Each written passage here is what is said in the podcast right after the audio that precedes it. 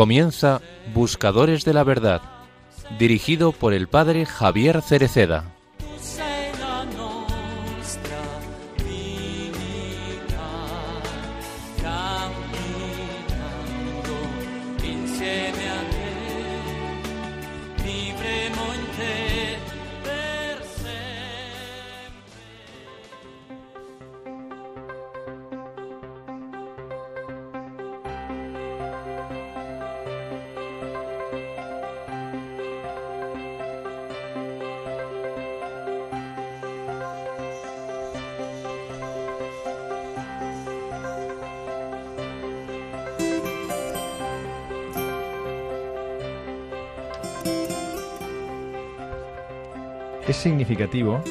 Que los primeros cristianos fuesen llamados discípulos del camino.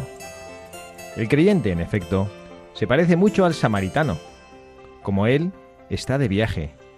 Es un viandante.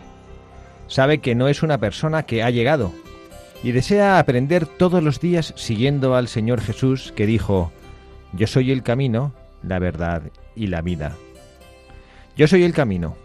El discípulo de Cristo camina siguiéndolo a Él, y así se hace discípulo del camino. Va detrás del Señor, que no es sedentario, sino que está siempre en camino.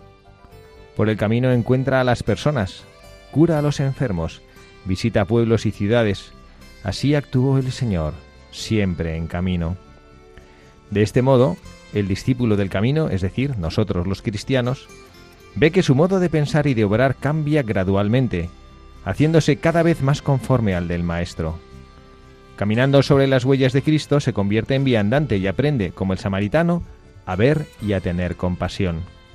Ve y siente compasión. Ante todo ve, abre los ojos a la realidad, no está egoísticamente encerrado en el círculo de sus propios pensamientos. En cambio, el sacerdote y el levita ven al desgraciado, pero es como si no lo hubiesen visto. Pasan de largo, miran a otro lado. El Evangelio nos educa a ver, guía a cada uno de nosotros a comprender rectamente la realidad superando día tras día ideas preconcebidas y dogmatismos. Muchos creyentes se refugian en dogmatismos para defenderse de la realidad. Y además, seguir a Jesús nos enseña a tener compasión, a fijarnos en los demás, sobre todo en quien sufre, en el más necesitado, y a intervenir como el samaritano, no pasar de largo, sino detenerse.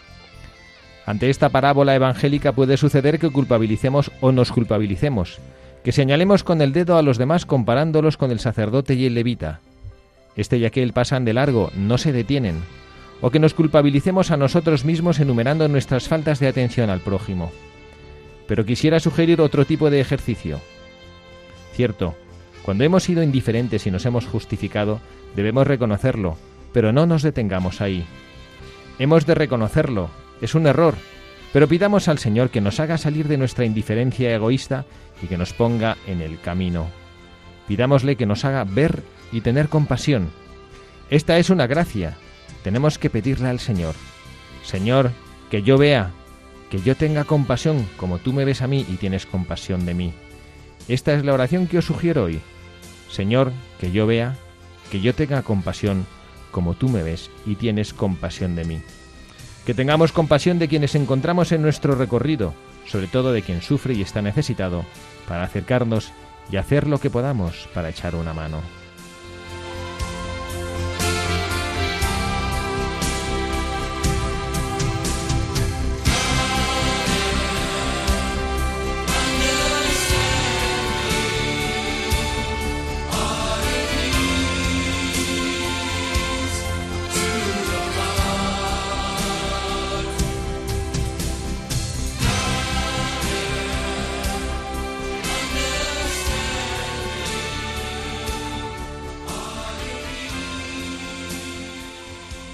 Muy buenas tardes, queridos amigos, buscadores de la verdad, en esta nueva tarde de sábado, sábado 16 de julio, un sábado especialmente mariano, festividad de Virgen del Carmen, quien les habla, el Padre Javier Cereceda, encantado de poder pasar con ustedes este ratito de conversaciones en voz alta, de reflexiones en voz alta, acompañándome como siempre la infalible Carla Guzmán. Carla, muy buenas tardes.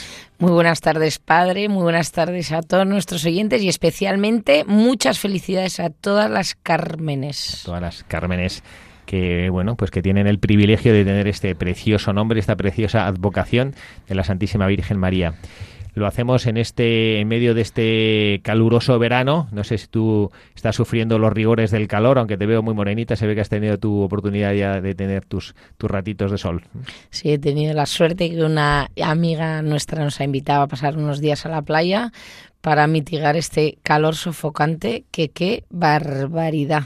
Bueno, pues Compartimos, Carla, con nuestros oyentes la dirección a la que pueden escribirnos si quieren ponerse en contacto con nosotros. Nos pueden escribir eh, al correo electrónico de nuestro programa, que es buscadores de la verdad radiomaria.es o si lo prefieren nos pueden escribir una carta, una tarjeta postal a la emisora, que está en Paseo de los Lanceros, número 2, 28024, Madrid. Paseo Lanceros, que está al lado del Paseo de los Húsares, que el otro día te encontraste un conductor de Cabify que decía, uy, pues sí, eso está al lado de mi casa. Sí, sí, la verdad que me hizo muchísima ilusión porque escuchó que, que eh, yo iba hablando por teléfono con mi padre y le digo, no, papá, mañana tengo programa de radio. Y entonces me, me dijo, ay, ¿y usted eh, eh, tiene un eh, trabaja en la radio? Y le digo, bueno, soy voluntaria de una cadena que no sé si conocerá que se llama Radio María.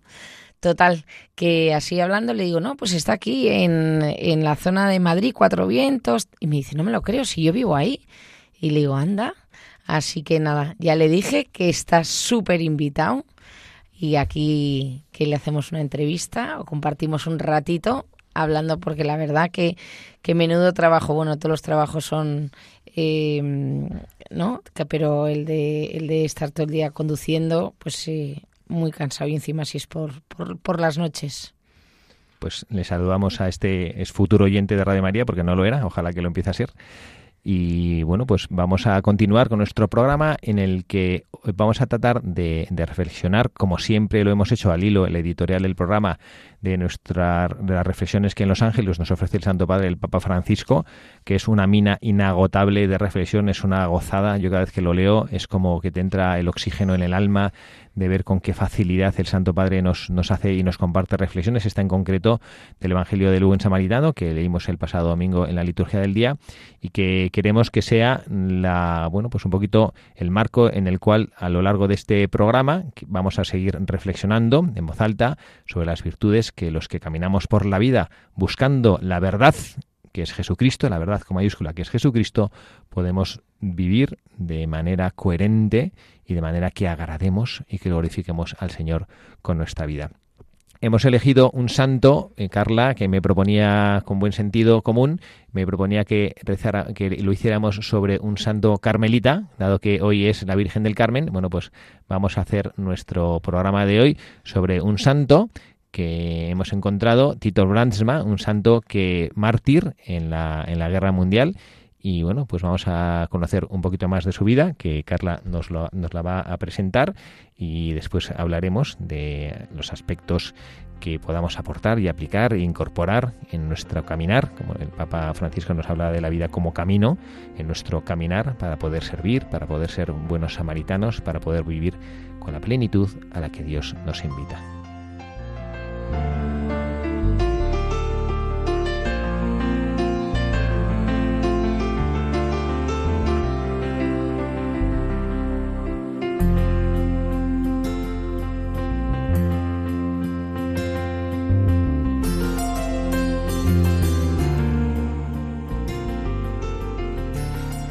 Ano Brasnoa hijo de Triste y de Tito Bransma, nació el 23 de febrero de 1881 en Wanseradil, Frigia, una provincia del norte de Holanda. La familia Bransma estaba compuesta por cuatro chicas y dos chicos, de los cuales Tito fue el segundo más joven. Cinco de los hermanos abrazarían la vida religiosa. La familia poseía una granja y vendía leche y queso elaborado en ella. En aquel entonces, los católicos eran una minoría en Frigia y defendían su religión y su cultura. El padre de Anno trabajó para preservar la cultura frigia dentro de su familia y en la comunidad local. Tomó parte en política y presidió el colegio electoral. Cuando Anno completó su educación secundaria en una escuela de franciscanos, decidió entrar en el Carmelo. Comenzó su noviciado en Boxmeer en septiembre de 1898 y tomó el nombre de su padre, Tito. Hizo su primera profesión en octubre de 1899 y fue ordenado sacerdote el 17 de junio de 1905. En la Universidad Gregoriana de Roma se doctoró en filosofía en 1909 y también se interesó por la espiritualidad y el periodismo, dos áreas que junto con sus actividades académicas serían muy importantes en su labor pastoral. En 1923, Tito colaboró en la fundación de la Universidad Católica de Nimega, en la que trabajó como profesor y administrador y de la que fue rector magnífico durante el año académico 1932-1933. Como fraile carmelita, le gustaba compartir la tradición espiritual de la orden con gente no universitaria. Y viajó mucho para dar cursos sobre espiritualidad carmelita.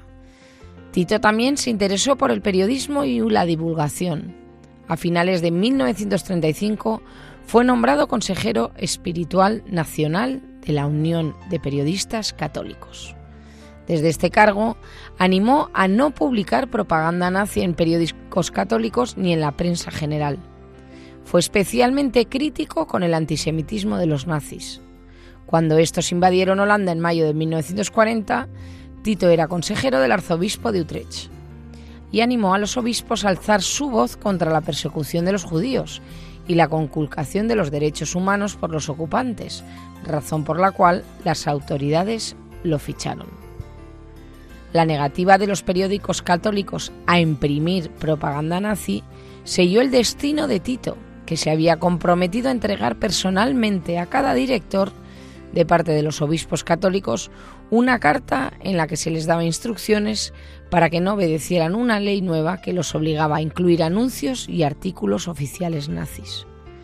Tito fue encerrado en las cárceles de Svengin y en Amorford, en Holanda, antes de ser deportado al campo de concentración de Dachau en Alemania, en junio de 1942.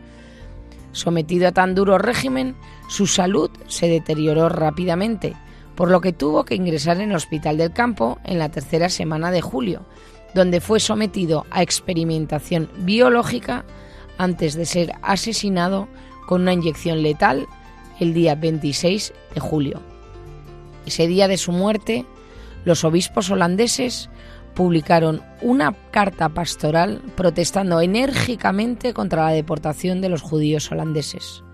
Antes de su ejecución, Tito había rezado para que Dios ayudara a arrepentirse de sus actuaciones a la enfermera que le administraría la inyección. También le regaló su rosario, aunque ella objetó que era una católica no practicante. Unos años más tarde, esa misma mujer fue a un convento carmelita en busca de perdón y dio testimonio en el proceso que culminó en la beatificación de Tito, que tuvo lugar el 3 de noviembre de 1985.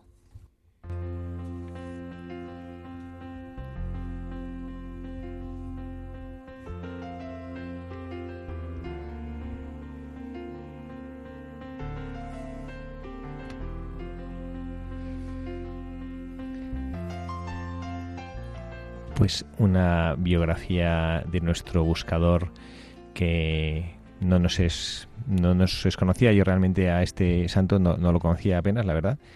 Pero sí es cierto que, bueno, pues las, las, cosas de su vida que nos ha leído Carla comparten muchísimas de las verdades y muchísimas de las cosas que nuestros buscadores de la verdad eh, manifiestan en su vida. Yo no sé si tú, que te encanta todo, todo este mundo de la historia y eh, de la guerra mundial y de los nazis y los campos de concentración ya, ya lo conocías. La verdad que, que, no le conocía, pero em, justo eh, leyendo el, el, el, final, lo de la enfermera, sí me sonaba, sí me sonaba.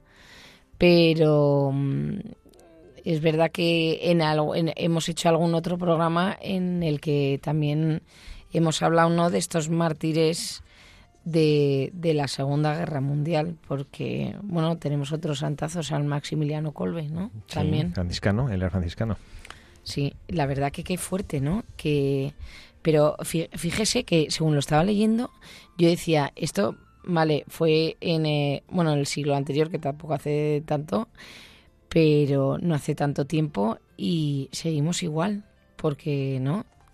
O sea, que me refiero que él era un valiente porque quería ir con la verdad por delante y que desgraciadamente hoy, siglo XXI, después de todo lo que hemos vivido, eh, casi 100 años más tarde, eh, hay en muchos sitios donde no puedes decir la verdad o expresar libremente ¿no? Tu, tus creencias.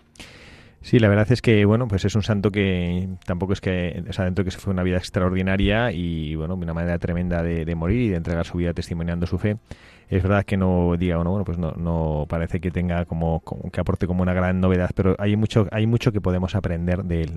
Y creo que lo primero, y ya saben nuestros oyentes habituales del programa que tratamos de extraer mensajes de la vida de nuestros buscadores que podamos aportar. El primero ciertamente podría ser lo que Carla acaba de decirnos, lo que Carla nos acaba de compartir, esta lucha por vivir la verdad y por defender la verdad. Yo creo que en, en muchas ocasiones nos preguntamos esto, hay veces ciertamente somos unos privilegiados por vivir en el país en el que vivimos y tenemos la suerte de, vivir, bueno, pues con las dificultades y siempre es normal en la vida social, pues en los desencuentros y que en política no estemos de, acuerdo en, las cosas y es verdad que, bueno, pues que que a pesar de eso uno puede encontrar otros países actualmente donde donde están muy lejos de vivir en las libertades y en las y en las y en los privilegios y en las comodidades y en las seguridades que nosotros vivimos aquí en España. Pero también es cierto que hay que aprender, y, yo al menos es la primera enseñanza que me llevo de este buscador del día de hoy, a defender la verdad. Y cuando digo esto de defender la verdad, no pensemos que nos referimos a circunstancias extraordinarias como las que tuvo que vivir él en un periodo que ahora del que ahora conocemos mucho y sabemos y nos parece lo normal que defendiera y que no acatara las indicaciones del régimen de ocupación y, las leyes que le obligaban a hacer publicidad del, del régimen nazi, pero eso que ahora nos parece como fácil y evidente, en aquel momento no lo sería tanto. Pero no me refiero a esto, ¿no? sino me refiero a la defensa de la verdad en los momentos y en las circunstancias cotidianas de la vida que esto también es bastante difícil de vivir. No sé si, Carla, que, que tú como que eh, orientabas eh, sobre esta y nos, nos, nos, hacías ver y poner la atención en este mensaje de nuestro buscador del día de hoy, tenías tú, tienes tú en mente algo que te, por lo que te ha, llamado la atención, ¿no? de la dificultad de vivir en la verdad en, este, en estos momentos, en estas circunstancias de nuestra vida. Yo la verdad que, mm, o sea, me, me, interpela porque eh, me encantan las redes sociales, ¿no? Y, y, es verdad que desde las redes sociales se puede hacer muchísimo bien. Justo el otro día em, eh, estaban hablando un, grupo de sacerdotes que, que, que, habían estado con el Papa Francisco y la, la, la, la necesidad que hay hoy en día, sobre todo para llegar a los jóvenes, pues a través de estas, de, de evangelizar a través de, las redes sociales porque al final no ellos decían que desgraciadamente en las cuando en las misas en las iglesias cada vez eh, hay menos gente joven y entonces hay que salir al encuentro de dónde están estos jóvenes y estos jóvenes están muchos en las redes sociales. Y analizando perfiles de gente en las redes sociales te das cuenta que que un que suele pasar desgraciadamente pero que una persona pues que es famosa no o sea influencer y que cuando en algún momento dado de su publicación eh, pues em, dice expresamente ¿no? que, es católica y que educa a su hijo en los valores católicos o los lleva a un colegio católico, cómo de repente aparecen esos haters, ¿no? Y cómo... explica que alguno no sabe qué es eso de hater. los haters son aquellas personas que no están de acuerdo y te dejan mensajes y además desagradables, o sea que no... y se meten contigo y con tu persona y eh, hay gente valiente que sigue luchando por la verdad y sigue poniendo pues lo que ella opina y piensa, pero hay otra gente que, que le pesa más, ¿no? La fama, la popularidad y el que dirán al a seguir siendo, ¿no? Entonces eso a mí me da me da mucha pena y por eso le decía que que digo, esto fue en la segunda, segunda Guerra Mundial, eh, mediados del siglo pasado y hoy en día que, que siga pasando, hoy en día. Esto, perdón que vuelva atrás con lo de los haters, es, viene del inglés, ¿no? De, odiar. Los, odiadores, ¿no? O sea, que, son, es que es un nombre tremendo, ¿no? Ser un odiador. Un hater. Un hater. Alguien que se dedica a odiar y a criticar. No, y además, eh, yo creo que ya o sea que muchos han... Pues sí, porque la verdad que cuando uno lo piensa además desde un punto de vista de caridad cristiana, el hater, o sea, ya solo la palabra te produce rechazo. Pero es verdad que, mm, que muchas veces esa gente, eh, yo soy de la teoría, mi hermano siempre se ríe de mí y me dice, Carla, no pienses, o sea, porque siempre yo, o sea, cuando una persona actúa así es porque algo tiene en su corazón que no, que no está bien. O sea, una persona que ataca de esa manera públicamente y sobre todo eh, temas de religión o... Eh, viví un, un, caso hace un par de años muy desagradable. Una, bueno, una amiga mía que tiene una niña síndrome de Down y se hizo una foto con un torero. Y es verdad que ella hizo muchísimo bien en las redes con todo el tema de, concienciación del síndrome de Down. Ayuda a muchísima gente. Ella llegó un momento que también como que no sabía, eh, o sea, pues como que no quería exponer tanto a su familia, pero le llegaban mensajes de a tanta gente que ayudaba que ella seguía. Pues un día se encontró con un, amigo, un fan de la, de la familia, que él era torero. Y entonces sacaron una foto y lo subieron a las redes. Bueno, eso causó pues, pues estos, como decimos, haters, eh, le hacían como, ¿cómo puedes defender la vida si luego sales con una persona, con un asesino de animales? Sabes que luego además la gente confunde, eh, ¿no? Está como muy confundida y con tal de atacar, pero yo creo que atacan porque ellos lo que quieren es tener su protagonismo desgraciadamente. O sea, no es por una cosa de ataco porque yo me ha hecho daño en mi corazón, sino yo creo que al final es mucho de protagonismo y de, y, y, de, de, de, estar ahí. Bueno, esta anécdota para decir, pues mira, pues una persona, ¿no? Que, que, que, que ella en sus redes apoyaba la defensa de la vida, hizo muchísimo bien, eh, increíble, y no, y que por una tontería así como se le se le tiró mucha gente encima que, dices... Sí, yo la, la, lectura que hago de, de lo que de, esto que tú nos cuentas, que sí que me parece que es, que es muy interesante, es que, que pensamos que esto de defender la verdad, que es una cosa como bonita, bucólica, ¿no? Pero a veces defender la verdad te, te cuesta, ¿no?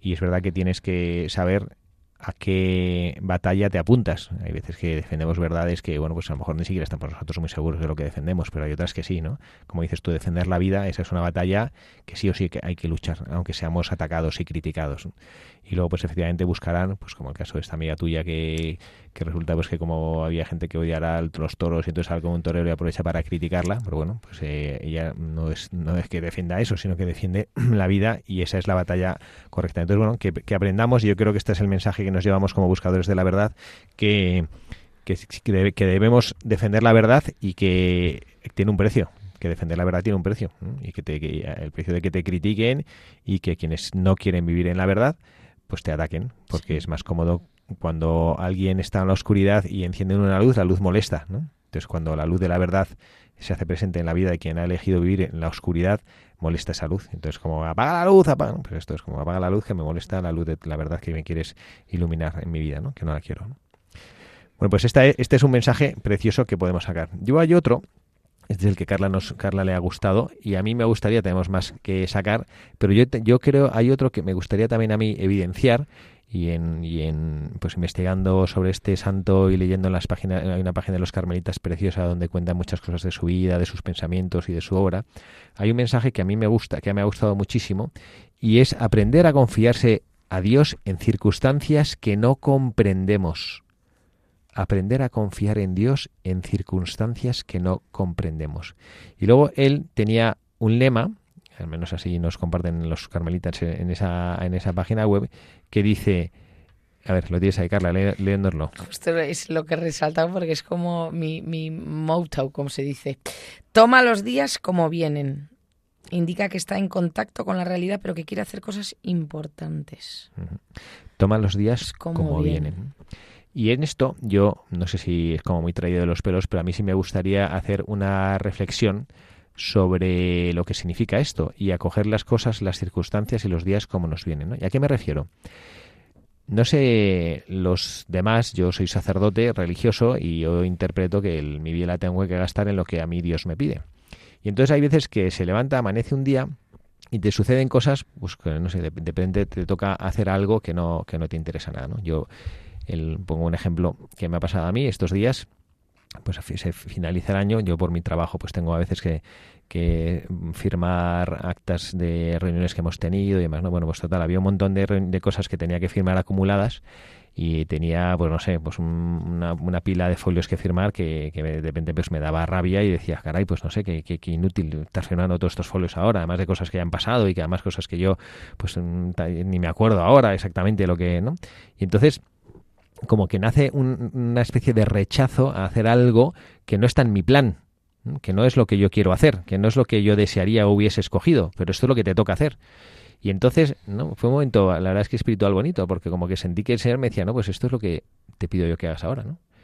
Y entonces es el descubrir justo esto, ¿no? Tomar las, tomar las cosas como vienen y no interpretar, y esto es una cosa muy propia de los cristianos cuando intentamos mm, identificar lo que Dios quiere de nosotros, la voluntad de Dios sobre nuestras vidas y demás, y cuando hacemos esto, pensamos que la voluntad de Dios tiene que ser algo Ahora hablaba Carla de las redes sociales, como que la voluntad de Dios tiene que ser algo que puedas contar en las redes sociales, ¿no? Yo no tengo redes sociales, tú si las tienes me podrás aquí eh, enseñar porque yo no sé nada, pero normalmente en las redes sociales pues cuentas cosas que tienen una cierta significación, no cuentas, hoy me he echado leche desnatada en vez de leche entera en el café, pues eso no lo cuentas, o sea que no, pero cuentas como que algo que parece que es como significativo, digno de ser compartido.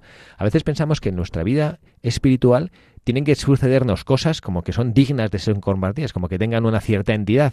Y Dios nuestro Señor, y creo que nuestro, nuestro busante buscador de la verdad del día de hoy también nos lo enseña, que el Señor no es ajeno a nada de lo que te pasa.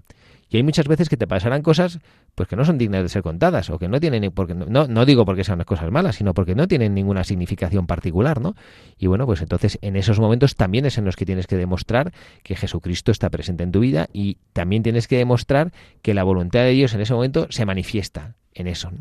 Yo ahora, pues hay un sacerdote de mi, de la comunidad en la que yo vivo que, que le tengo mucha, mucha estima, me hace un hombre buenísimo, un hombre santo, y, pues le tiene, su madre pues ya un poquillo enferma y entre los hermanos se turnan para cuidarla, ¿no? Y entonces a él le toca determinados días cada X meses, pues tiene que ir ahí pues 10, 12 días estar ahí. y, ¿no? y entonces el pobrecillo, eh, pues cuando vuelve está hecho polvo, porque la madre pues ya está un poquito despistadilla, de medio demenciadilla, entonces le despierta cuatro veces por la noche. Ah, pero hijo, no sabía que estabas aquí en casa. Entonces pues no, no duerme nunca, no duerme cada vez que está ahí, no, no, no duerme, le despierta cuatro veces todas las noches, todas las noches, ¿no? Y, y eso es una cosa, pues que, no sé, como que no es una cosa como que qué gran novedad o qué gran, ¿no? Porque no es yo que sé que es que mi madre ha tenido una fractura, está en el hospital, nos hemos ido con ella al hospital, no, no, es que es la vida cotidiana. Y a mí me parece precioso este servicio de la caridad y del amor en la vida cotidiana, en las cosas que a lo mejor no son titulares de periódicos, sino que son cosas cotidianas en las cuales tú manifiestas el amor que Dios te tiene lo manifiestas amando a los demás. ve y haz tú lo mismo. Es el mensaje del Evangelio del domingo pasado, el Evangelio del buen samaritano, porque el buen samaritano le pregunta, ¿quién es el prójimo? Entonces Jesucristo cuenta la palabra del buen samaritano y acaba diciendo, según tú, ¿quién fue el próximo? ¿Y cuál es la respuesta que da el Jesucristo? El que hizo caridad con él. Y entonces ante esa respuesta Jesucristo va y te dice, bueno, pues ve y haz tú lo mismo. Bueno, pues este hacer tú lo mismo en la caridad es hacerlo en las cosas que nos suceden también cuando hay dificultades, ¿no? También cuando es de noche, ¿no? Como esa canción que de ti, no de noche, ¿no? También en todas esas circunstancias, ¿no? No, sí, esa, os recomiendo muchísimo, de verdad, siempre lo digo, ¿eh? Esto es cuña, cuña, una pequeña cuña en nuestro programa. Eh, a mí me ayuda muchísimo la música, la música y, y tenemos la suerte de tener unas eh, unos grupos de música cristianas católicos, sobre todo ahora de jóvenes, entre ellos uno que se llama Hakuna, que muchos le conoceréis, y la verdad que tiene unas canciones maravillosas que te mueven el corazón y vamos, aquí tenéis mi prefe, Noche.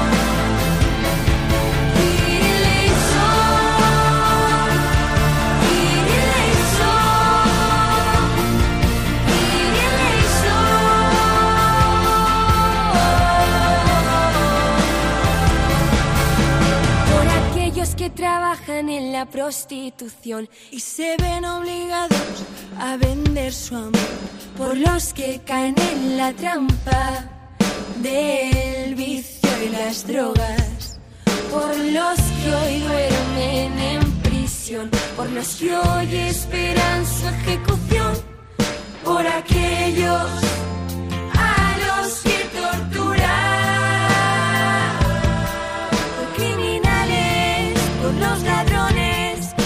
nos quiere.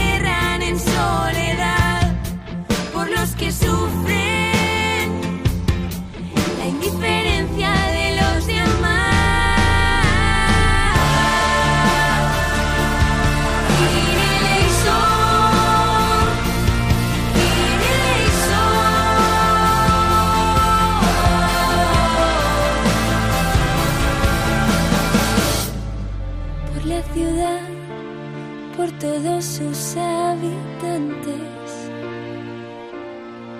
que en sus sueños solo existas tú. Solo existas tú. Por nuestros difuntos que aún no han visto tu rostro, por los alejados entre la multitud, por los niños que descansan las mujeres que van a dar a luz. Para que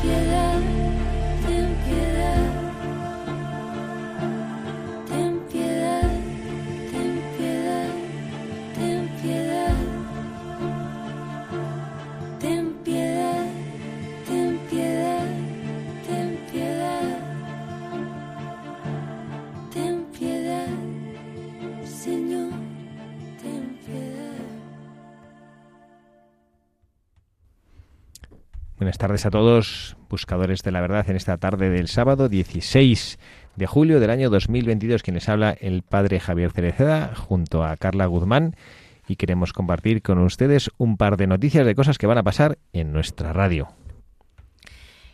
El próximo domingo 24 de julio a las 10 horas hora peninsular a las 9 en Canarias, retransmitiremos la Santa Misa que se celebrará en la parroquia San Juan Macías en Badajoz.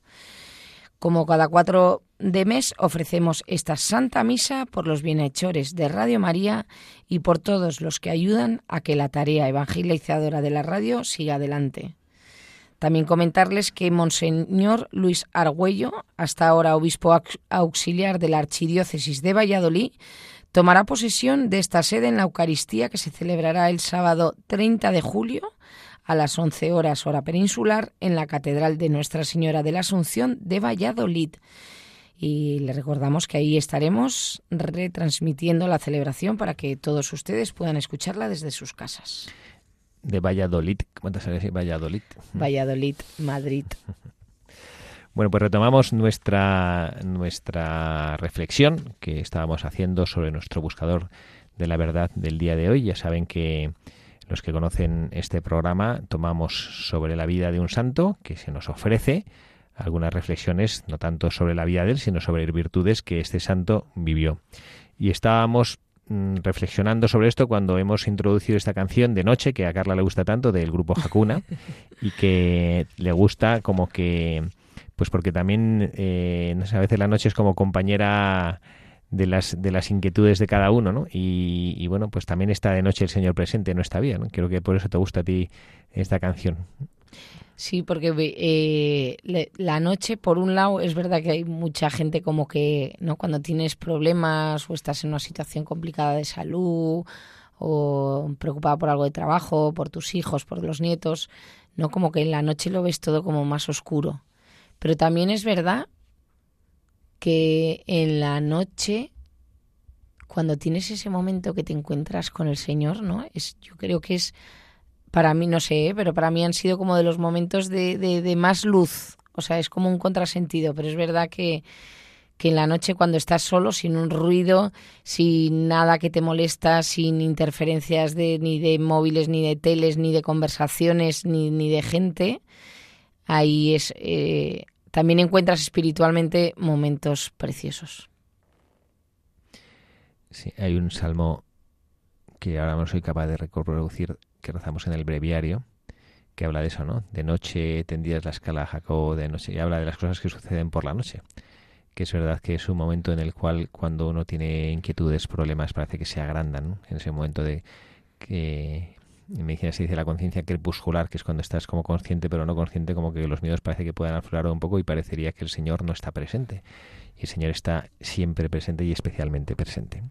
Bueno, pues esta es, este es el segundo mensaje de nuestro buscador del día de hoy, ¿no? Aprender que Él está presente en todo momento, y que nosotros en todo momento podemos glorificarle a Él cuando pasa esto. A lo mejor hay ahora mismo que alguien que nos está escuchando, pues que está en verano y resulta que en verano pues hay veces que alguno pues no disfruta tanto el verano, porque el verano a lo mejor supone un poquito de desorden en la vida, hay personas que les gusta más la vida ordenada, la rutina, las rutinas que les ayudan y de pronto pues eso desaparece y estás en una casa que no es la tuya y de pronto te tocan hacer labores que no son las tuyas y, empiezas a pensar y qué barbaridad y qué rollo, y esto supuestamente eran las vacaciones y este era mi tiempo de descanso y esto y uno empieza a meterte en un bucle, bueno, pues para el bucle y piensa, bueno, esto es lo que el Señor me ha propuesto, esto es lo que me toca vivir ahora, lo voy a hacer en su nombre y le voy a glorificar a él haciendo, tratando de hacer las cosas bien. Tratando de hacer, pues no sé, si te toca firmar 800 papeles, pues pon la firma a gusto y la pones bien en cada uno y no haces ahí un burruño de mal humor que no vale para nada, ¿no?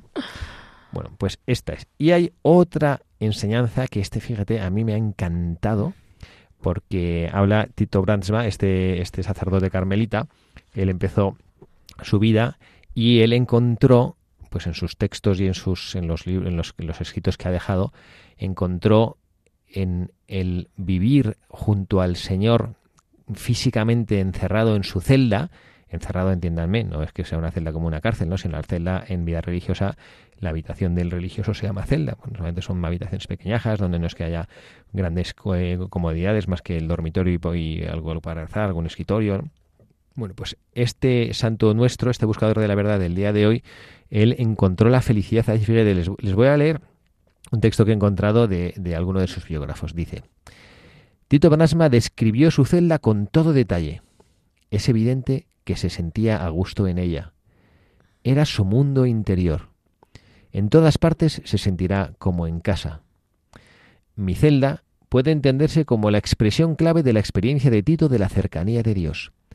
En la fase final de su vida vuelve a aparecer, en un poema que se hizo muy conocido en los años de la posguerra. En su primera carta escribió sobre su celda y sus hermanos.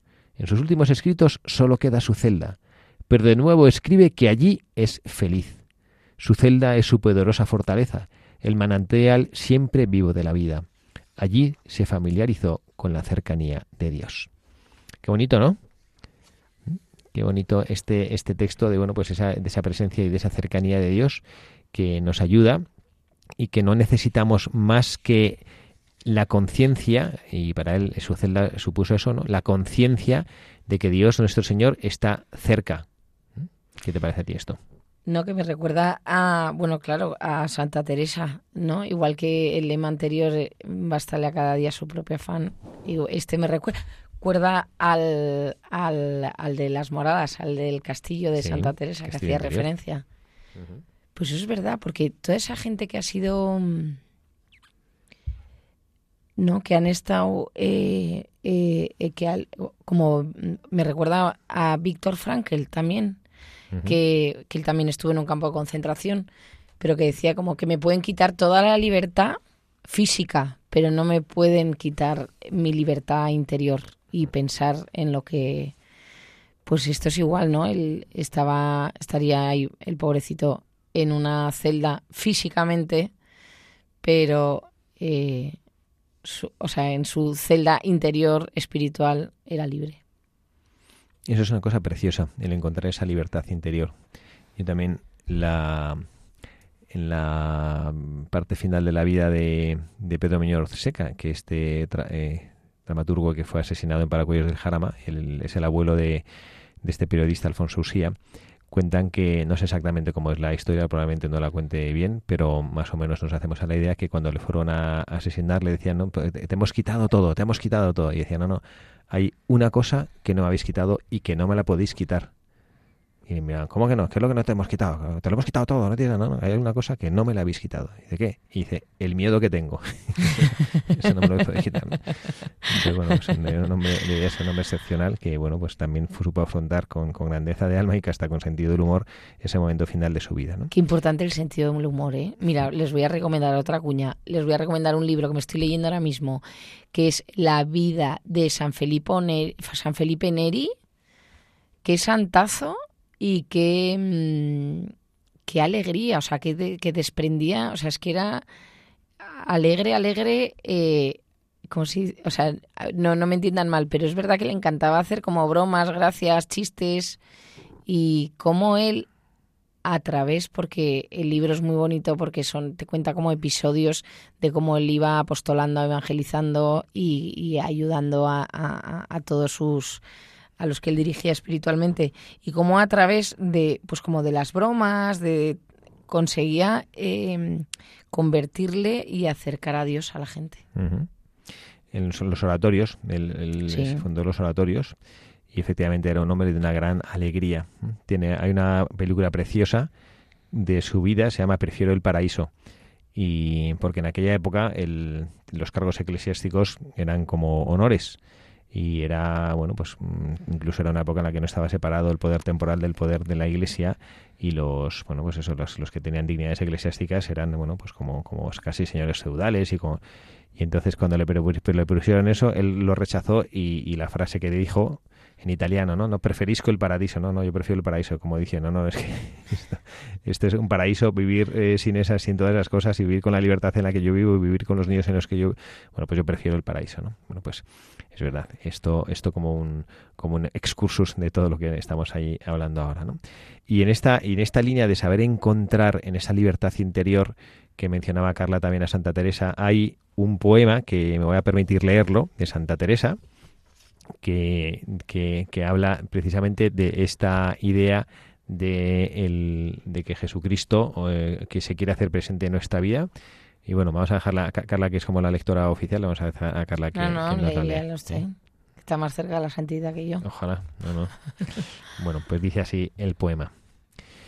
Y si por ventura no sabes dónde me encontrarás, no andes de aquí para allá, pues si quieres encontrarme, debes encontrarme en ti, porque tú eres mi morada, tú eres mi casa y mi hogar, y por eso te llamo en cualquier momento, siempre que en tus pensamientos encuentro la puerta cerrada.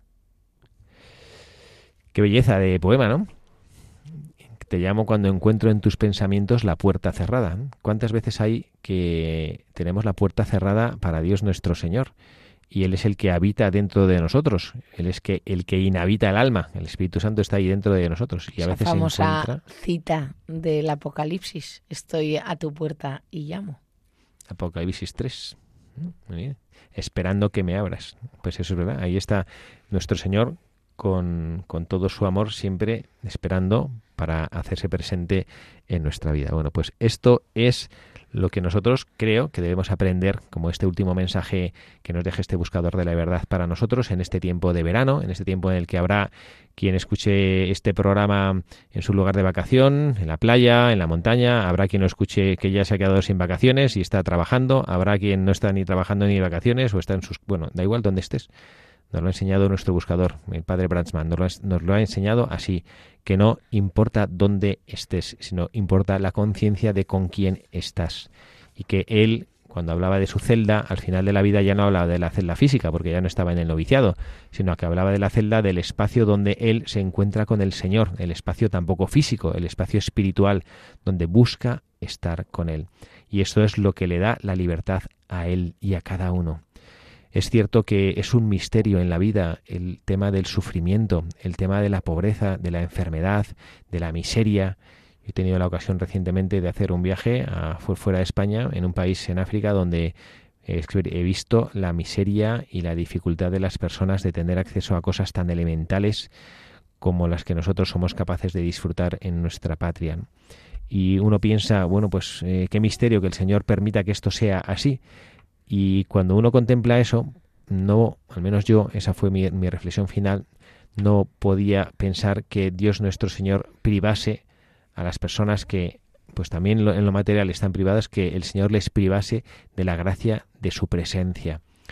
Y esto, perdón, esto es lo que nuestro buscador aprendió, a encontrar la presencia de Dios en su vida. Ay, padre, que se nos ha ahogado. Perdón. Bueno, pues nada, con esto ya acabamos nuestro programa del día de hoy. Acabaremos con una pequeña, oración final y les doy las gracias, el padre Javier Cereceda, quien les habla, por estar ahí, por haber escogido Radio María, por querer estar aquí con nosotros. Y también le damos las gracias, como siempre, a nuestra incondicional colaboradora del programa, Carla Guzmán. Nada, muchas gracias y muchísimas felicidades a todas las Cármenes y a todos los marineros que hoy es su patrona. Así es, gracias a todos.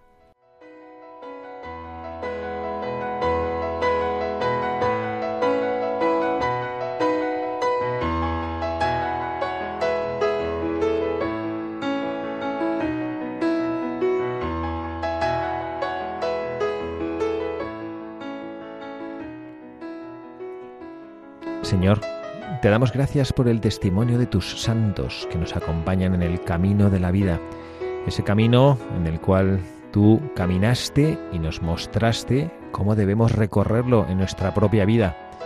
Gracias, Señor, por ser como eres. Gracias por habernos abierto las puertas a la grandeza de tu presencia en nuestras vidas y por habernos mostrado cuál es el camino para ser plenos y ser felices. Queremos pedirte perdón, Señor, porque en nuestra torpeza tropezamos una y otra vez con las mismas piedras. No somos capaces de aprender, de buscar lo que nos lleva a la verdadera felicidad. Gracias por la paciencia que nos tienes. Gracias, Señor, por estar siempre a nuestro lado. Gracias por enseñarnos que en las cosas cotidianas de la vida estás tú siempre presente, que no hay ni el más pequeño aspecto de nuestra existencia que te sea ajeno, que siempre quieres estar dentro de nuestro hogar incluso cuando te expulsamos y no te vas más allá de la puerta en la que estás siempre llamando para que te podamos abrir y puedas volver a estar iluminando nuestras vidas. Perdónanos por nuestra torpeza en no entender esto y gracias por insistir, gracias por perseverar a nuestro lado, gracias por enseñarnos cuál es el secreto de la verdadera felicidad que se encuentra en conocerte y amarte a ti, único Dios verdadero, y al que tú has enviado para estar junto a nosotros, a tu Hijo Jesucristo, que vivió en esta tierra para mostrarnos el camino de la verdadera felicidad. Ayúdanos, Señor, a buscarte. Concédenos la gracia de encontrarte.